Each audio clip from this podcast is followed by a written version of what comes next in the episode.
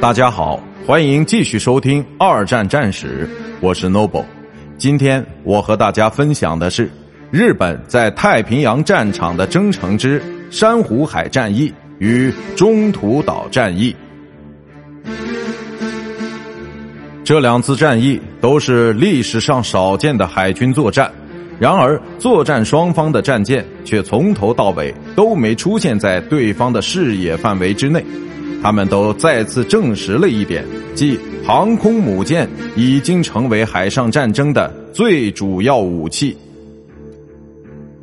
我们先来看一下事件的重点：时间一九四二年六月四日，地点太平洋中部地区中途岛附近。结果，四艘日本航空母舰被击沉，日本在海上的优势地位丧失殆尽。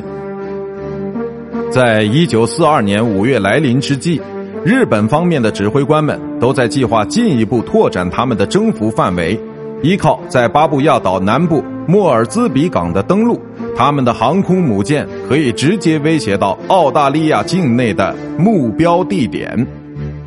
领导盟军部队的是美国的航空母舰莱克星顿号与约克镇号。并有美国和澳大利亚两国巡洋舰和驱逐舰的护航，